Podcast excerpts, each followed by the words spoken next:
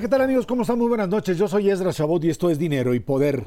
El Observatorio Nacional Ciudadano presentó el estudio Transformación o Retroceso, el costo de la tragedia en seguridad y justicia, en el que se estima se necesitan 225 mil millones de pesos para remontar los rezagos generados en la materia durante los últimos cinco años. Dicen que el gasto en seguridad ha disminuido 22.5% en términos reales en este lapso para hablar de este tema nos acompaña en el estudio Dinero y Poder Francisco Rivas, director general del Observatorio Nacional Ciudadano. Francisco, muchísimas gracias por estar aquí con nosotros. Ernesto Cervera Macario Esquetino, buenas noches. Buenas noches. Francisco, a ver, eh, hay un problema de estrategia de seguridad.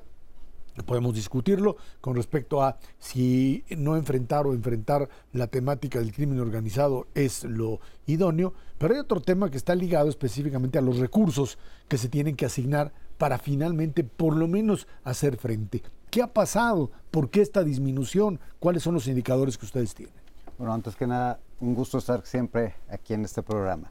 Quiero empezar pues precisamente diciendo que no es solo un tema de dinero, evidentemente el que necesitamos, aunque ahora sí, como se llama el programa, necesitamos dinero para poder, para poder hacer algo en materia de seguridad. ¿Qué ¿qué tenemos en este momento? Si hacemos una mirada concreta a lo que está pasando en el país, pues tenemos los peores niveles de violencia de la historia, estamos en un 14% más de homicidios respecto al sexenio de Enrique Peña Nieto y un 40% respecto a Felipe Calderón.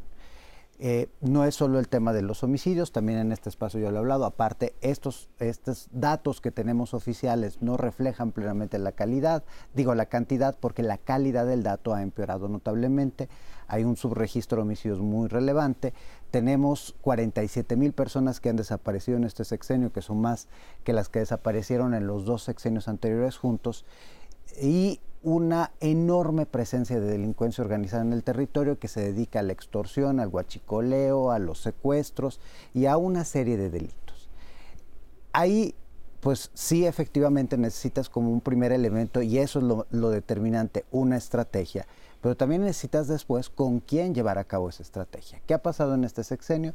Ha habido pues un desmantelamiento institucional, no solo en desaparecer la Policía Federal y crear un cuerpo que hasta la fecha, cuatro años después, no tiene ni pies ni cabeza, que es la Guardia Nacional, tienes recortes presupuestales en prácticamente todos los rubros. Y de ese dinero, ese, esos ese 22.5% menos de dinero respecto a lo que teníamos en 2018, es en términos absolutos del dinero, pero la calidad de la distribución, o sea, la lógica de distribución de los recursos, también es una lógica que no abona la seguridad, porque de estos, por ejemplo, para el próximo año, el presupuesto de egreso de la federación contempla aproximadamente 380 mil millones de pesos para todo lo que es seguridad, incluyendo fuerzas federales, fiscalías estatales, policías estatales, sistema penitenciario, Comisión Nacional de Derechos Humanos, las comisiones anticorrupción, las detenciones a víctimas, la de búsqueda de personas desaparecidas, etcétera. Entonces, en todo ese aparato de esos 388 mil millones de pesos, solo para las instituciones de seguridad, quitando el ejército, quedan 118 mil millones de pesos, porque 270 mil se van al ejército. Y de esos 270 mil, una parte muy relevante, casi la mitad, se van a las obras de esta administración. Entonces no se van ni siquiera temas que sean sustantivos de la seguridad. No es que estamos fortaleciendo al ejército, le estamos dando más capacitación, más armas, más recursos, más contrataciones. No, lo único que se está haciendo es reducir el gasto sin compensar de ninguna otra manera. Entonces, ni la estrategia jala, las instituciones hoy están peor que nunca. Por cuarto año consecutivo, en 2024, las policías municipales no se les destinó un solo centavo para la seguridad. Y, esas que son las policías más endebles por toda una serie de razones que históricamente conocemos, Entonces, el cálculo que hicimos a partir precisamente del deterioro en términos de contrataciones, en términos de tecnología, en términos de este, patrullas que no funcionan, en términos de capacitación que no se ha llevado a cabo, es primero que se mantengan estos 388 mil millones de pesos, que se distribuyan de una manera mucho más lógica y que se agreguen a partir de 2025 225 mil millones de pesos más con una lógica de crecimiento en el tiempo. Aunque el tema de Guardia Nacional pues va ya es prácticamente una realidad, más allá de que pues eh, uno puede decidir o no, quién sabe si la siguiente administración pueda meterle mano a la estructura y volver a empezar otra vez de cero, que sería parte de la problemática, Ernesto. Eh, Francisco, eh, digamos que este es el promedio pero hay entidades federativas que, lo están viendo mucho más negro que solamente un recorte del 22%. ¿Tendrán ustedes una idea más o menos de cuáles son los que se les ha recortado muchísimo más del 22% y cuáles más o menos pueden irla llevando?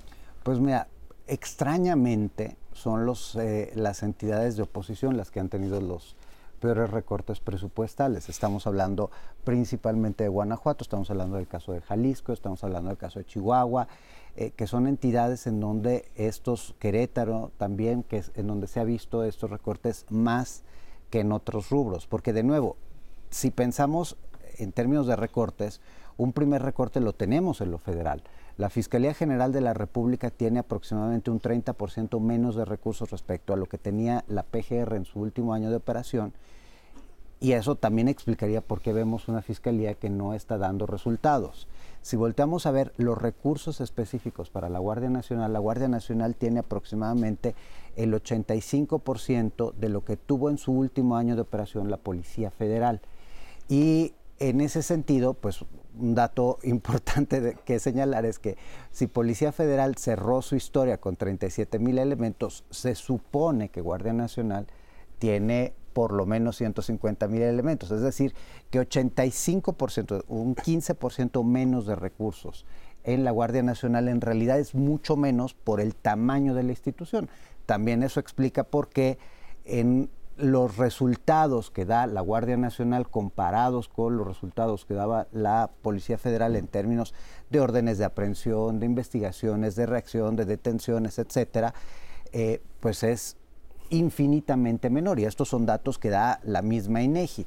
Entonces, sí es efectivamente hay rubros que han sido más trastocados, por ejemplo, la Comisión de Búsqueda, la Comisión Nacional de Búsqueda ha tenido un crecimiento, pero ese crecimiento no es suficiente respecto a una problemática que cuando inició este sexenio había eh, aproximadamente, pues insisto, menos de la mitad de desaparecidos este, 20 eh, mil por año. Exactamente, y ahorita 20 mil, no, de hecho fueron 20 mil toda la administración de, eh, de Peña, y pues en este caso que tenemos más del doble, evidentemente necesitamos muchos más recursos porque ahí sí luego cuando desdoblas a las comisiones estatales de atención a víctimas, perdón, de búsqueda de personas, ahí te encuentras que pues prácticamente hay algunas que no tienen absolutamente nada. Y eso de nuevo nos vuelve a explicar parte de este enorme problema, parte del por qué las personas van a denunciar, y esto es un hecho que tenemos comprobado a través de las víctimas que atendemos en el área de atención a víctimas del observatorio, que tienen que ir seis, siete veces a denunciar la búsqueda de una persona desaparecida y hasta que no les acompañamos nosotros, que les damos asistencia psicológica y legal gratuita, hasta ese momento es cuando se les inicia una carpeta de investigación, porque no las están atendiendo las víctimas. Por eso digo, los números son infinitamente más altos en esta administración y si bien todas las administraciones nos han querido ver la cara y de alguna manera nos han maquillado información y nos han dicho cosas que no eh, eran exactas, lo que hoy tenemos es un auténtico desastre en un gobierno que miente todos los días y que lo hace en la absoluta impunidad. Un gobierno y unos gobiernos este, estatales que hacen exactamente lo mismo. Eh, la, la, Policía Federal se crea en el gobierno de Calderón, la crecen, la llevan a 40 mil elementos más o menos. En el sexenio de Peña Nieto la dejaron ahí abandonada. Abandonada, pero no se cayó, cuando menos seguía el mismo número de personas, ya no había más presupuesto, ahí andaban dando lástimas. Pero la Guardia Nacional sí es una tragedia, porque dicen que son ciento y tantos mil elementos, pero para encontrar uno en la carretera se necesita tener muchísima suerte. Nunca hay nadie cuidando. Eh, y hay entidades donde no patrullan. No hay, y esto ha significado un crecimiento de control territorial que ahora incluso el presidente con toda tranquilidad, eh, en el ánimo de criminalizar a los jóvenes muertos, en, Celaya, pues dijo, no, es que fueron a comprar droga porque por ahí eso es lo que pasa. Eh, esto significa que pues estamos teniendo ya una parte muy significativa del territorio en manos del crimen. Es ya muy poco seguro circular por buena parte de las carreteras, incluso las que son importantísimas para el comercio internacional. Eh, eh, esto realmente es una tragedia. Eh, estos 225 mil millones a los que se refiere el observatorio eh, no son que se necesiten de una vez, están realmente recomendando un incremento de presupuesto anual por una cantidad de este tamaño y decías, e incrementarse en el tiempo. ¿Calculas que con eso sería suficiente? Digo, obviamente hay que hacer muchas otras cosas, pero en términos de recursos, alcanza con eso. Esto es tres cuartas partes de un punto del PIB, un poco para, para comparar. El gobierno no lo tiene en este momento, tendría que hacer un esfuerzo, pero ¿sería suficiente? A ver, sería suficiente, no, no puedo decirlo con esa seguridad, es decir, eh, si la lógica es una lógica creciente, si está acompañada de una estrategia, si tenemos mecanismos de supervisión, tanto internos como externos, que funcionen, porque ahí lamentablemente una de las cosas que si ahorita les otorgaran esos 225 mil millones de pesos más, se van a ir a las campañas. Esa es la realidad. Entonces, hoy no hay cómo supervisar el gasto. En algún momento tuvimos una mayor, como sociedad civil, una mayor capacidad de supervisar cómo están gastando los estados los recursos y podíamos hacer señalamientos muy puntuales. Por ejemplo, en su momento algo que funcionó muy bien fue la Comisión Nacional Antisecuestro, este porque la CONACEN lo que hacía no solo era ayudar a que se combatiese de manera homogénea el secuestro a nivel nacional, sino supervisaba específicamente que los recursos destinados al tema de secuestro se fueran al tema de secuestro y las camionetas no se fueran a la novia del gobernador o del fiscal. Entonces, esas son las cosas que deberíamos de tener en cuenta si pensamos precisamente en este crecimiento de, de los recursos. No es suficiente porque evidentemente si queremos estar simple y sencillamente como nuestras contrapartes de la OCDE, como los países de la OCDE, pues este crecimiento tiene que ser, insisto, sostenido por los próximos 10 años, porque tendríamos que superar el 3% del Producto Interno Bruto dedicado a la seguridad y eso pues nos lleva un buen tiempo. Hoy estamos en menos del 1% y de nuevo, en este gasto que no es ni, no tiene ni lógica, no tiene pies ni cabeza, no tiene un objetivo, no tiene no tiene cómo supervisarse, entonces es un muy, o sea, es tirar el dinero a la basura lo que tenemos ahorita. Rápidamente, Francisco, el tema de seguridad en año electoral estará ligado al control que pueda o no control que pueda tener el Estado mexicano sobre un proceso electoral en áreas en las que por lo pronto pues eh, no gobierna ni siquiera la Guardia Nacional. ¿Cuál sería el pronóstico? Elecciones en donde el tema crimen organizado terminará por ser un factor fundamental para la elección. A ver, el, crimen organizado fue un factor fundamental en 2021 y 2022. Las elecciones y la manera en la que arrasó Morena en, eh, a lo largo del Pacífico, pues no se explica si no si quitamos el elemento este, delincuencia organizada. Entonces, yo creo que uno de los factores que tenemos que tener en consideración es ese. Para mí, de los, los cuatro elementos clave que el Estado mexicano debería enfocarse el próximo año es, primero, la extorsión que está matando el comercio, que está matando a las personas y literalmente las está matando. Pero aparte está dándole de nuevo un control territorial porque cuando te obligan a vender un producto, no solo es el derecho de piso, cuando te obligan a vender un producto, te impiden vender uno o te controlan el sistema de distribución, están también controlando a una comunidad. Hoy tenemos un sinfín, el pollo, los cigarros, el huevo, el aguacate, el limón, eh, insumos médicos que están controlados por la delincuencia organizada y eso es gravísimo, porque es una forma también de meterse en lo legal.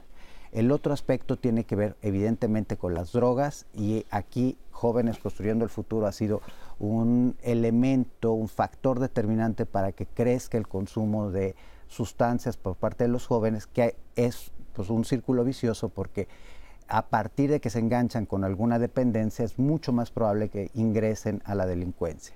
Tercero, el, evidentemente el tráfico de personas, que es un riesgo importante para el país en términos de lo que ocurre con las personas, que son víctimas, pero también de el potencial que les da a la delincuencia organizada. Y por último, el tema de electoral, en donde ya hoy controlan municipios completos, la delincuencia organizada, porque ellos nombran a las personas, porque manejan el presupuesto municipal y evidentemente la calidad democrática de nuestro país se verá trastocada notablemente. Bueno, pues ahí está un escenario no pues nada placentero, pero bueno, hay que entrarle directo a esta realidad. Francisco Rivas, director del Observatorio Nacional Ciudadano, muchas gracias por estar aquí con nosotros. Fundamental la presencia de organismos de sociedad civil. Muchísimas gracias a usted. Gracias. Buenas noches. Vámonos a una pausa. Esto es Dinero y Poder.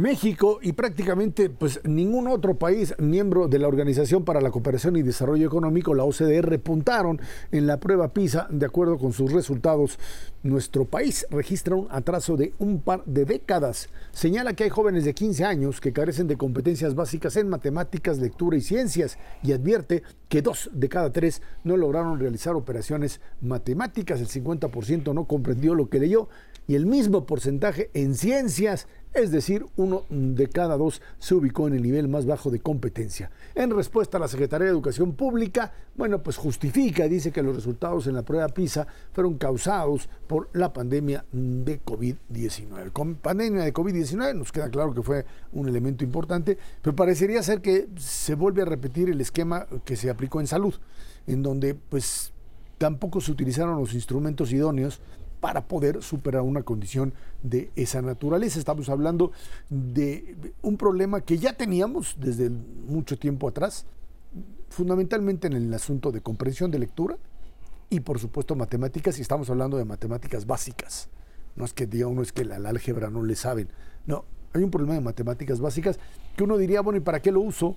Si la calculadora me lo hace todo el tema de pensamiento abstracto, de la capacidad de, digamos, eh, conocer e impulsar otro tipo de, formas de pensar que sean mucho más profundas que un pensamiento simplista, yo les diría, parte del, problema que tenemos en el país es que eh, todo este tipo de lecturas, eh, pues, de, de, rebote, de ahí, ahí se va, es producto también de una mentalidad que está ajustada a un tipo de respuestas que son simples y que la complejidad no la entiendes. Y si no logras entender la complejidad, entonces pues tienes básicamente un nivel sumamente bajo para todo lo demás. Estamos frente a un fenómeno como el que es el de la relocalización, el nearshoring, y para eso necesitas gente que sepa, que tenga capacidades, que esté al, al día en conocimientos.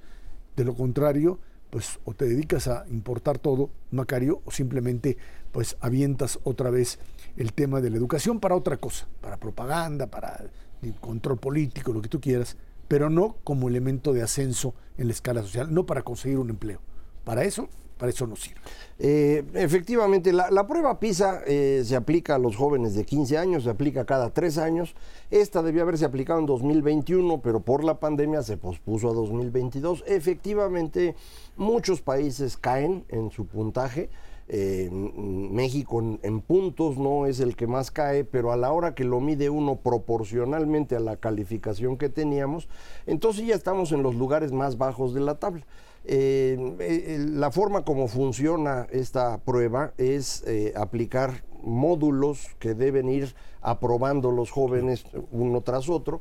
si no logran llegar al módulo 2, se considera que el joven no tiene la capacidad desarrollada pues para mínima para, para esta materia eh, y ahí es donde se nos quedó el 66% de los jóvenes en matemáticas y la mitad como decías tú en español bueno en, lenguaje en lectura y en ciencias. Eh, este 66% era lo mismo que teníamos en 2003, cuando se aplica por primera vez PISA en México. Eh, a mí me gusta usar los módulos porque es una mejor forma de entender. si uno ve la calificación promedio, México está en los primeros lugares de América Latina pero si uno empieza a dividir por módulo, el asunto cambia mucho. Los módulos 5 y 6, los más altos, los jóvenes que están ahí se considera que están en nivel de excelencia y es el, módulo que hay que impulsar porque pues ellos van a ser los líderes en el futuro, no solo en la educación o en la investigación, también en la política, en los medios, en la empresa. Entonces, si tú no tienes gente en ese nivel, las cosas pueden complicar mucho. Y ese es precisamente el problema de, de México. Ahí tenemos una caída de 60% habíamos logrado llegar a colocar ahí cinco de cada mil jóvenes en excelencia, nada más cinco de cada mil.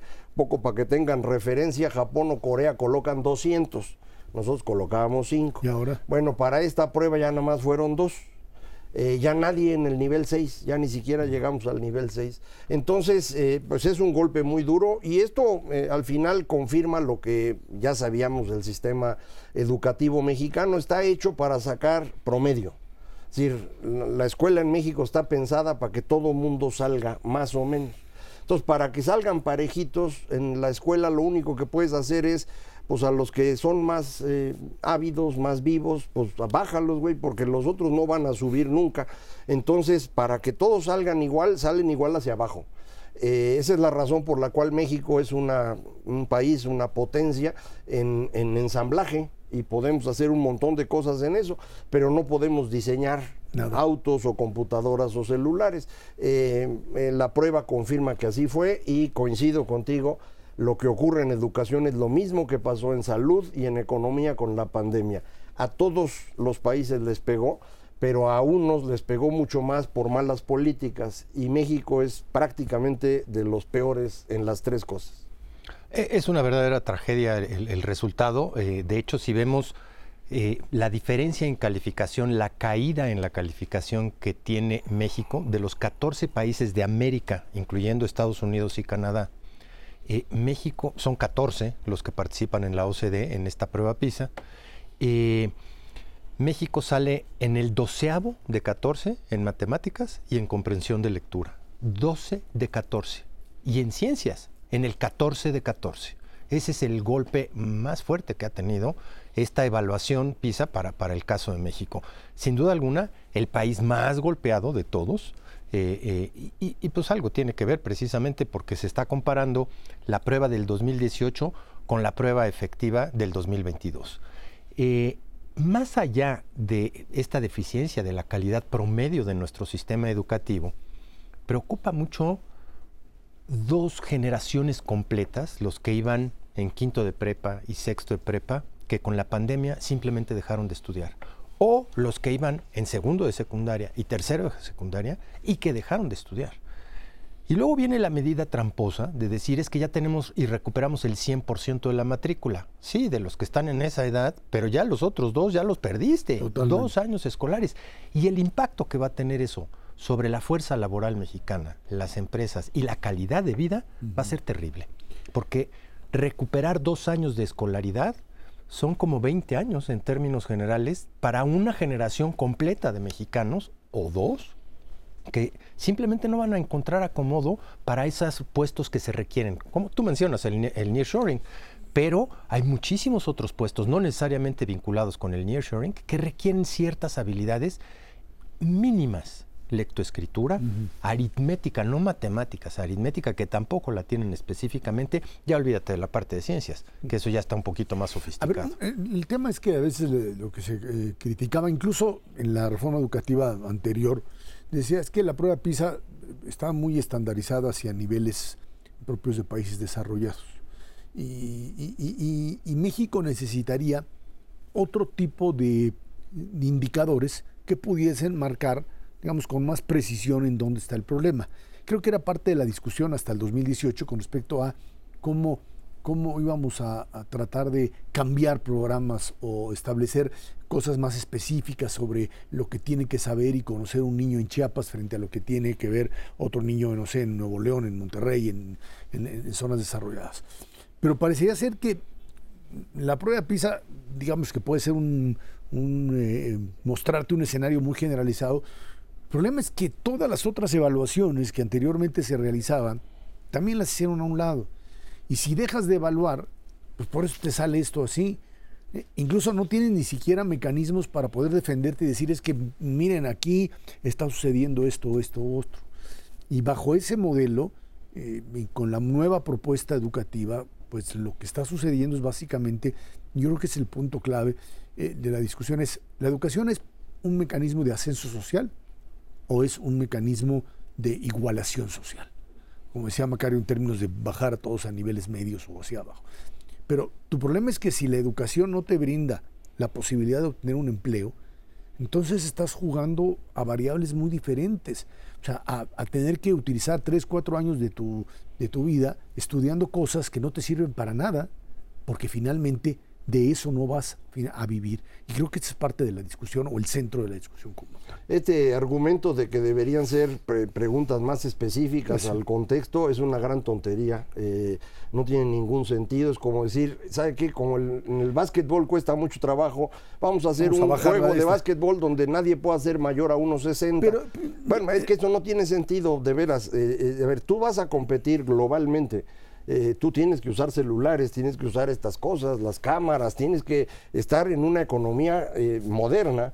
Si eh, tú al mismo tiempo quieres que se estén midiendo cosas propias de la tradición latinoamericana, del sufrimiento, pues así no se va a poder Pero nunca. Lo que yo te diría, Macario, es, a ver, hay un mínimo que tú tienes que tener como conocimiento. Eso está en la prueba. Y eso en la fase Eso Son mínimos. Etapa uno. tampoco te están preguntando cosas. No, no, no, yo entiendo, pero, pero tienes que, además tendrías que, manejarte con un modelo de evaluación todavía mucho más profundo que la propia prueba PISA. De los alumnos y de los maestros. ¿eh? ¿eh?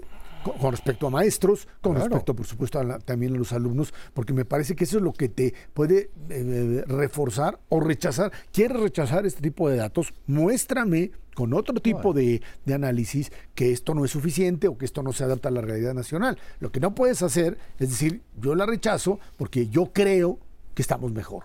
Esa es una gran tontería, yo insisto. Y eh, ojo, esta prueba es antes de que empezara la nueva escuela mexicana. Sí, eso sí es. Ya con la nueva escuela mexicana esto va a ser una tragedia espantosa. Y sería una tragedia mucho peor dejar de participar en la prueba PISA. Al menos ahorita tenemos una idea más o menos cómo va y del deterioro. Si, si, dejas de tener por lo menos esa mínima información de cómo está tu sistema educativo, pierdes absolutamente la brújula de para dónde debes de dirigir los esfuerzos hacia adelante dejar de participar en la prueba PISA por, por, el hecho de que no te gustan los resultados, sí me parece verdaderamente trágico para este país. Vámonos a una pausa y de regreso platicamos con usted sobre pues indicadores que, económicos en el país, el tema de los salarios mínimos aumentando al 20%, hasta dónde esto le pega directamente a la propia productividad o es un factor de apoyo para muchas personas.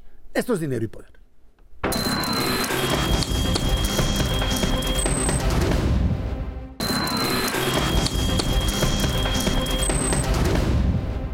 El salario mínimo tendrá un incremento del 20% a partir de 2024, así anunció el presidente de la República.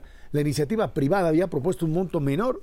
A partir de enero será de 248 pesos 93 centavos y en 24 municipios de la frontera norte del país 374,89. En septiembre el consumo privado aumenta 0.8% respecto a agosto. Por origen las variaciones fueron nacional 0.8%, importación 1.8%, también en septiembre, indicador coincidente, se ubica en 101.1 puntos y avanza levemente 0.05% respecto al mes inmediato anterior. El indicador adelantado se ubica en 100 puntos, 100.2, registrando una disminución de 0.10% respecto a septiembre. Vámonos primero con el tema de salarios mínimos. Sin duda la medida de generar y de aumentar salarios mínimos en una proporción enorme desde el inicio del sexenio, ya venía desde la época de Peña Nieto, pero aquí, mm, digamos, se impulsa todo más, lo que te hace es, de alguna forma, eh, presionar para que el mercado formal sea el que pague mejores salarios, por lo menos en los niveles primero y segundo, uno o dos salarios mínimos. El problema radica en que pues eh, esto que es un mecanismo de impulso para un tener mejores eh, niveles de consumo, pues el problema es que si los otros salarios no te crecen sin generar inflación, como lo han hecho sin duda alguna, pero si no te crecen al mismo nivel, entonces simplemente la diferencia se va, se va haciendo cada vez más chiquita, Ernesto, y el problema creo radica en que pues a quienes están afectando es a pequeños y medianos eh, propietarios, empresas, que están en la formalidad y que tienen que pagar ese tipo de salarios. Eh, el tema este de empleo a medias, de estudiantes que trabajen y todo, que si tienes que pagar sobre ese tipo de cantidades, pues terminas haciéndolos fuera. O sea, esta discusión sobre si es positivo o no aumentar salarios mínimos está ahí presente, pero creo que de alguna forma sí sirvió como un mecanismo para generar mayor consumo, pero también, dicen algunos, para generar mayor informalidad, porque ahí sí estás hablando de otro mercado en donde el tema salario mínimo ni siquiera cuenta. Eh, dicen en, en, México que tanto va el cántaro al agua que acaba por romperse. Sí, efectivamente había una brecha gigantesca entre el salario mínimo y lo que ganaban en promedio los trabajadores formales del país. Esa brecha se ha venido reduciendo paulatinamente conforme has aumentado el mínimo durante décadas el salario mínimo estuvo en la parte, digamos, terrible, no ni siquiera de supervivencia, eh, y eso se debía básicamente porque el salario mínimo o al salario mínimo estaban atados muchísimos contratos, entre otras, por ejemplo, los créditos, el Infonavit, una serie de factores. Cuando quitas eso, creas la posibilidad de que el salario mínimo se empiece a ajustar sin modificar todo lo demás. Eh, yo te diría, efectivamente, el salario mínimo era una referencia, ahora se ha convertido ya en una fuente de presión eh, para las empresas, especialmente para las pequeñas y medianas, las grandes, digamos que han podido absorber eh, eh, el trancazo de incremento en costos. Yo no te diría sin problema, sí han tenido que hacer ajustes muy importantes en productividad. tal vez su incremento en el empleo de aquí para adelante sea sustancialmente más bajo de lo que hemos visto en el pasado. De algún lado tienen que ahorrar porque si no empiezan a perder precisamente competitividad. Y no hay rubro dentro de los costos que haya aumentado más en los últimos cinco años que el costo laboral, porque no nada más es el incremento del salario, es todo lo que va alrededor del empleo, que está perfectamente bien, tal vez justificado porque estábamos muy rezagados en ese sentido, pero de aquí adelante yo creo que va a ser necesario realmente tener una discusión de hasta dónde hasta dónde es digno eh, el salario, por una parte, hasta dónde se afecta efectivamente a las empresas, pero una discusión que no está sobre la mesa es algo que mencionaste, Erra, es qué tanto se pueden generar políticas para mejorar la productividad de los trabajadores, que ese es verdaderamente el quid. Tú puedes mejorar notablemente esta parte de la de cómo les pagas a tus trabajadores y qué beneficios les das cuando encuentras una fuente de incremento en la productividad. Y eso no nada más va atado a lo que le pagas, sino a lo que inviertes la productividad de un trabajador se va al doble cuando compras una máquina nueva y no tiene nada que ver ni con lo que le pagaste ni nada, simplemente hiciste una nueva inversión. La discusión completa de la productividad de los dos factores, se llama productividad factorial total, que es un rimbambante nombre, para decir cómo mejoramos esta parte fundamental que ha venido cayendo consistentemente en México, aunque hayas aumentado los salarios. Claro cómo modificas la parte medular que seamos más productivos y que al mismo tiempo tengas a esta parte de incremento en la capacidad de compra de, las familias mexicanas.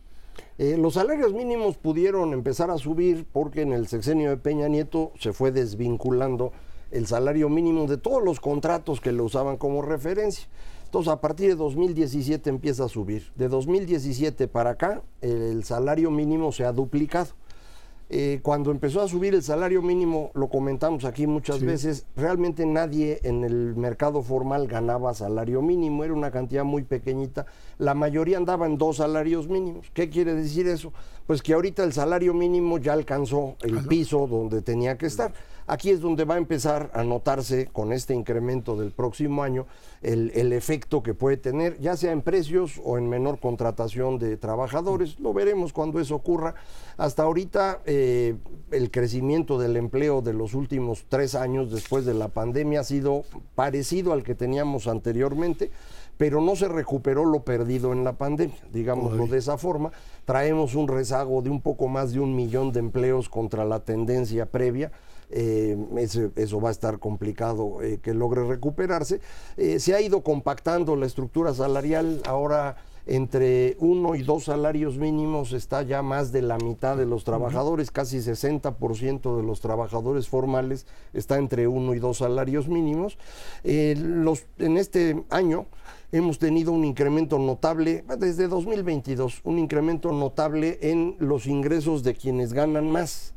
Y esto tiene que ver con, eh, no es exactamente el nearshoring, pero estas inversiones eh, en, en algunas partes de frontera, en donde muchos empresarios decían es que ya no encontramos mano de obra se refieren a mano de obra calificada, ah, personas que ganan 3, 4, 5 salarios Parte de la bronca de educación que decíamos. Y, esos, como son poquitos, entonces, bueno, pues hay que jalarlos de donde sea y les empiezan a pagar más. Y eso ya empezó a equilibrar eh, el, aumento también de los de mayores ingresos.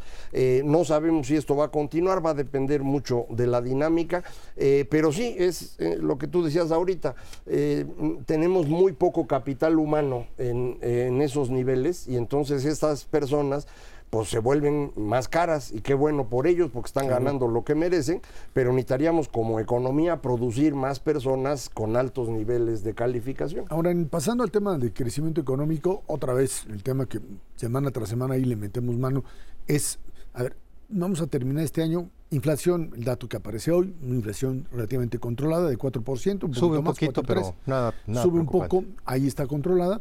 Tienes em, e, este, este asunto de un crecimiento económico que incluso por el tema de nearshoring se habla el año entrante de subir hasta 2.4% como posibilidad real. Y estaríamos un poco pensando en que independientemente de las políticas de gobierno, pues aquí lo que se ha dado es, dado la vecindad con los Estados Unidos y la dependencia, un jalón importante a la propia economía mexicana y también un incremento de consumo, porque finalmente el, mantener o el repartir dinero por un lado y, mantener, digamos, estable la inflación, te provoca un crecimiento basado en el consumo. Insisto, el problema que hemos discutido es, ¿esto es sostenible como proyecto a largo plazo o simplemente estamos pues apostando a crecimientos que en un momento determinado hasta te pueden desaparecer? Es posible, eh, yo te diría, estamos llegando a ese punto en donde eh, como mencionamos eh, eh, hace unos momentos, va a ser realmente difícil continuar con este incremento en términos de los salarios reales de esta magnitud, porque no nada más ha sido el salario mínimo, el salario mínimo te aumenta 15% eh, en términos reales, 20% nominales, pero el salario manufacturero promedio también te está aumentando tasas del 6 real, 11% en términos nominales. Yo te diría sí va a ser difícil sostenernos hacia adelante a menos que haya un incremento notable de la productividad, lo cual dudo mucho. El problema es que tienes otros elementos adicionales que te influyen, eh, no nada más el salario, sino el empleo. este poder adquisitivo depende de cuánto ganas, pero de si tienes o no tienes chamba. Y si tienes chamba es en el sector formal, con prestaciones, o en el sector informal. Depende de las remesas. Depende si eres ahorrador, cuánto te pagan en las tasas de interés eh, por tu ahorro. Hay mucha gente que vive precisamente de eso, de, las rentas derivadas de su ahorro en ciertos estratos sociales. Todo se va confluyendo, digamos, hacia un año, yo diría bastante más complejo, 2024, en términos de generar crecimiento económico solo por la vía del consumo. Yo creo que tiene que ser un crecimiento mucho más balanceado. Eh, en términos generales, no ha sido un buen año este en términos de exportaciones, salvo este, estos últimos dos meses, y nada más por la exportación automotriz, porque el resto de las exportaciones está relativamente apachurrado, creciendo de manera negativa. Cuando tienes un crecimiento balanceado, te crecen las exportaciones, que es la demanda exterior, te crecen eh, el consumo privado, y ahí, ahí ya tienes un balance mucho más tranquilo que puede darse en el 2024. Solamente alrededor del consumo lo veo difícil. En, eh, este gobierno el crecimiento ha dependido esencialmente de Estados Unidos. Las remesas, el crecimiento de consumo, pero en bienes importados, que es todo lo que ha crecido, lo demás prácticamente no se mueve. La importación, eh, bueno, la inversión en bienes eh, de maquinaria y equipo importados y la exportación de manufacturas y agropecuarios. De eso ha funcionado. Entonces, pues depende de Estados Unidos. Yo tengo noticia de que ahorita en fronteras empiezan a complicar las cosas. Desde septiembre, octubre empieza a notarse una menor actividad. Eh, las manufacturas en Estados Unidos han estado cayendo.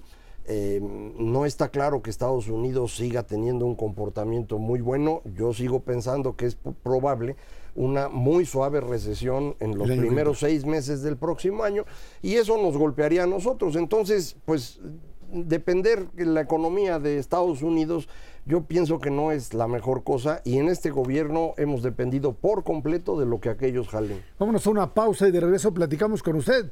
El fenómeno fosfo-fosfo el señor Naranja que dijo que finalmente se iba y deja a Movimiento Ciudadano prácticamente sin fichas. Vámonos a una pausa. Esto es dinero y poder.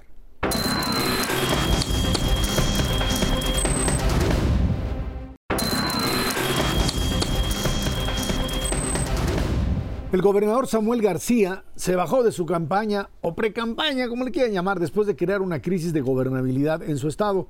Esto al no poder imponer a su secretario de gobierno, Javier Navarro, como gobernador interino para que le cubriera las espaldas.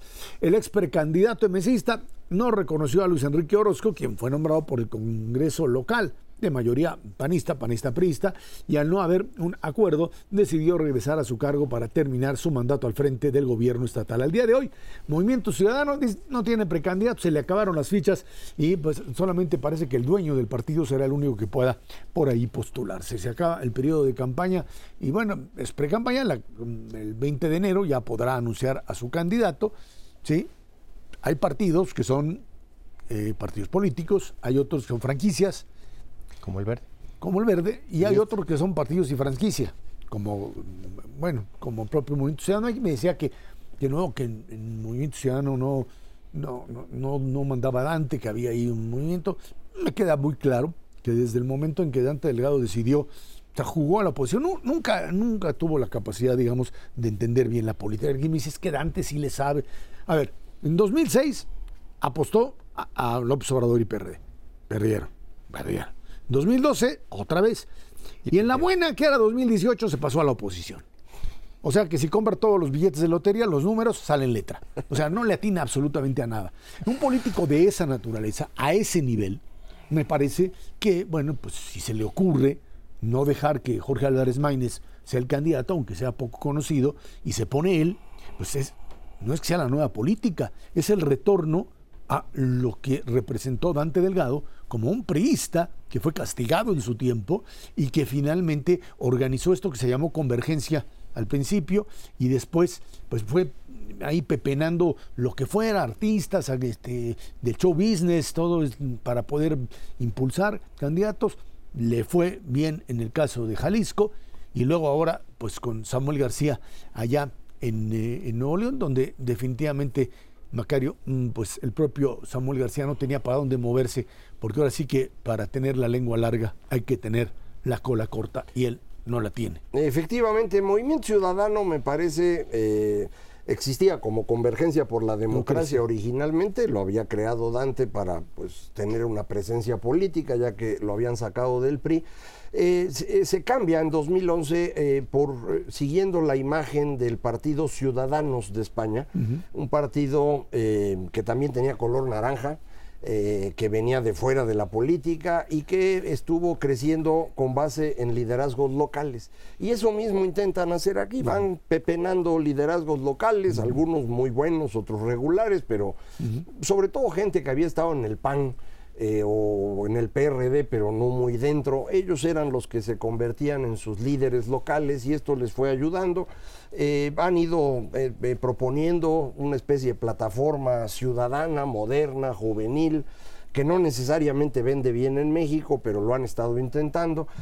sin embargo, igual que Ciudadanos en España, el problema que tienen es que eso no funciona a menos que esté uno decidido a meterse en serio a la política y tomar decisiones duras. Eh, eso es lo que no, no han querido hacer. Creo que ya les ocurrió lo mismo que aquel partido. El partido español prácticamente ha desaparecido. Y creo que aquí ocurre lo mismo. El momento clave, me parece, era decidir si iban o no con la coalición de oposición, eh, en donde toda la lógica indicaba debían haberse sumado y no quisieron hacerlo porque pues ellos son puros y claros y transparentes. Todo más bien parece indicar que no podían hacerlo porque el dueño del partido pues no es dueño de su vida, digámoslo así, tiene también mucha cola eh, hay una relación cercana con personas que están involucradas en el gran desfalco a Segalmex, el, fraude más grande en la historia de México, y entonces pues eso les dificulta irse con la oposición porque se les puede enojar el presidente. Eh, querían poner a Marcelo de candidato y el presidente les dijo que no, les dijo que mejor a Samuel, pusieron a Samuel no les funcionó porque pues, Samuel tampoco sabe de esto, no eh, supo cómo procesar su salida, se viene abajo y ahora eh, incluso el mismo Samuel García está amenazado de una serie de denuncias porque pues hay un periodo en el que aparentemente eh, hay usurpación de funciones porque no debía haber sido gobernador y actuó como tal, etcétera. Bueno, ya veremos en qué acaba, pero a mí me parece que Movimiento Ciudadano ha entrado ya en el camino de la disolución. No sé quién sea el candidato, pero veo difícil que obtengan siquiera los votos para mantener el registro.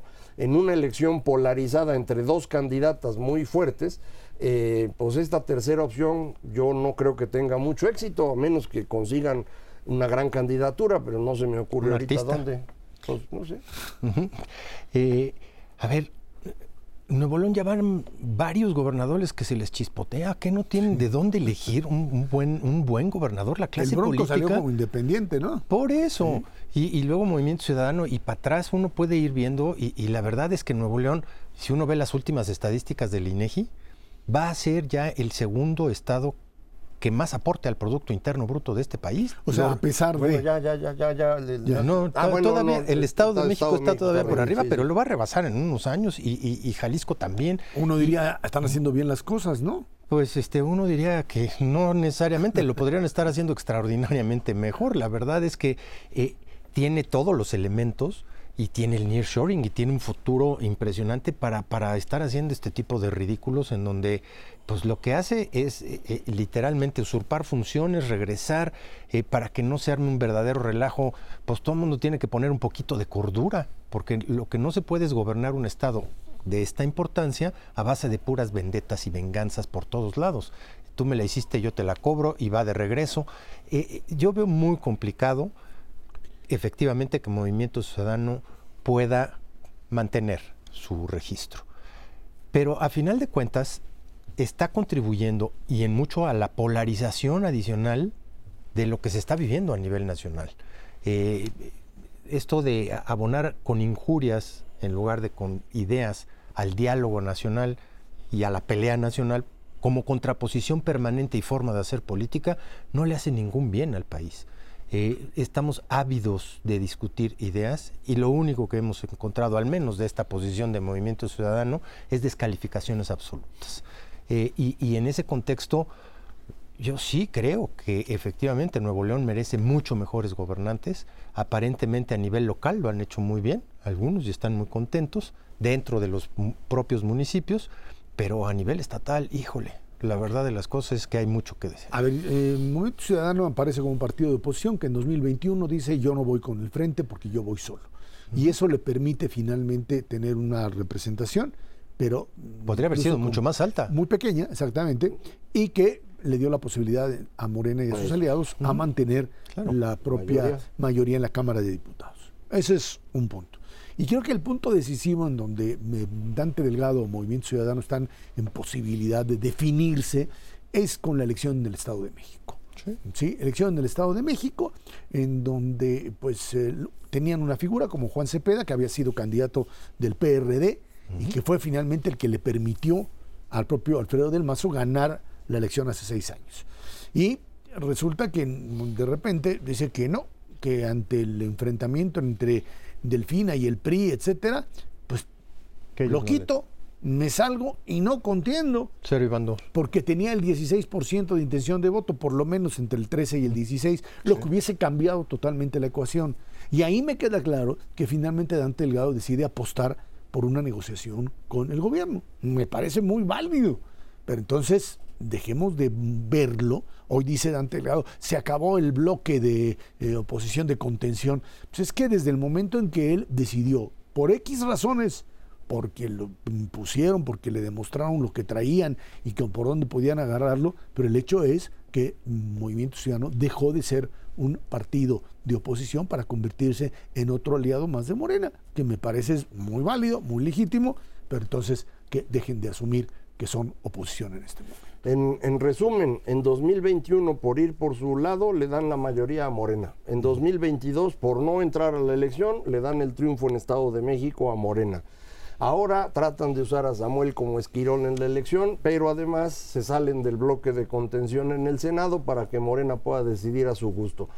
Después de estas cuatro cosas, usted dígame si Movimiento Ciudadano realmente está jugando a la democracia o es un palero de Morena. Pues está bien fácil. Están apostando a una, es una apuesta muy, muy, muy difícil, pero en un modelo, como decían, de polarización de dos candidatas, lo más probable es que el escenario de pues un golpe fuerte, sin duda alguna, a Movimiento Ciudadano en la próxima elección esté presente, a menos que se les aparezca, no sé, algún candidato de esos popular, ¿no? Luis Miguel, y no Luis Miguel González, sino el otro. el que canta. El que canta, no el que no canta. Bueno, ahí está Ernesto Cervera Macares, que tiene muchas Buenas gracias, noches. gracias a usted que nos ve y nos escucha todos los jueves aquí en el 11. Dinero y Poder, 10 de la noche. Muchísimas gracias y muy buenas noches.